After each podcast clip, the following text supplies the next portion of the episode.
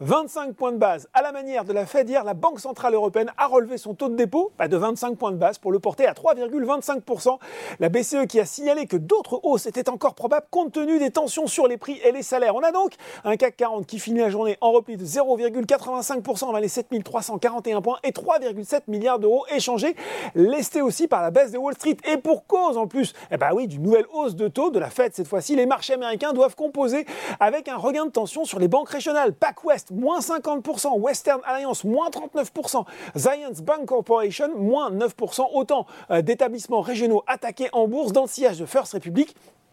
Même les grands noms sont sous pression, à l'image de JP Morgan Chase, Citigroup, Bank of America, tous en recul de 2%.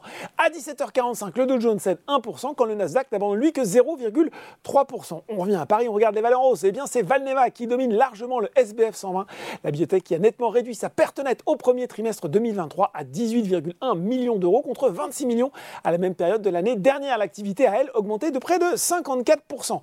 Moins haut dans l'atmosphère, on retrouve SES, l'opérateur satellitaire qui a confirmé ce objectif 2023 dans la foulée de sa publication trimestrielle. Les valeurs des vins et spiritueux sont bien orientées à l'image de Rémi Cointreau et Pernod Ricard. Et puis sur le CAC 40, c'est Engie qui finit en tête, profitant d'un relèvement d'objectifs de cours de la part de Berenberg, qui est passé de 15,50 euros à 17 euros sur le titre. Du côté des baisses, eh bien c'est une nouvelle séance de net repli pour Téléperformance. Morgan Stanley a abaissé sa recommandation de surpondérer à pondération en ligne et réduit son objectif de cours de 320 à ben oui, 240 euros. Raison de cette dégradation, le durcissement de l'environnement environnement macroéconomique qui pourrait remettre en cause la croissance du géant des centres d'appel.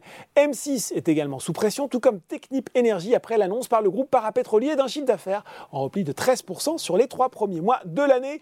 La publication trimestrielle de Casino est-elle venue mettre fin à la séquence de six hausses consécutives? Le distributeur qui a fait état d'un chiffre d'affaires de 5,4 milliards d'euros, inférieur aux attentes et en croissance de seulement 1% en données comparables talon d'Achille du groupe. En France, eh bien, les ventes ont reculé de 0,4% en données comparables. Enfin, Publicis Group, 5,7% sur le CAC 40 dans la foulée de la publication mal accueillie du groupe américain Omnicom. Voilà, c'est tout pour ce soir. En attendant, n'oubliez pas, tout le reste de l'actu éco et finance est sur Boursorama.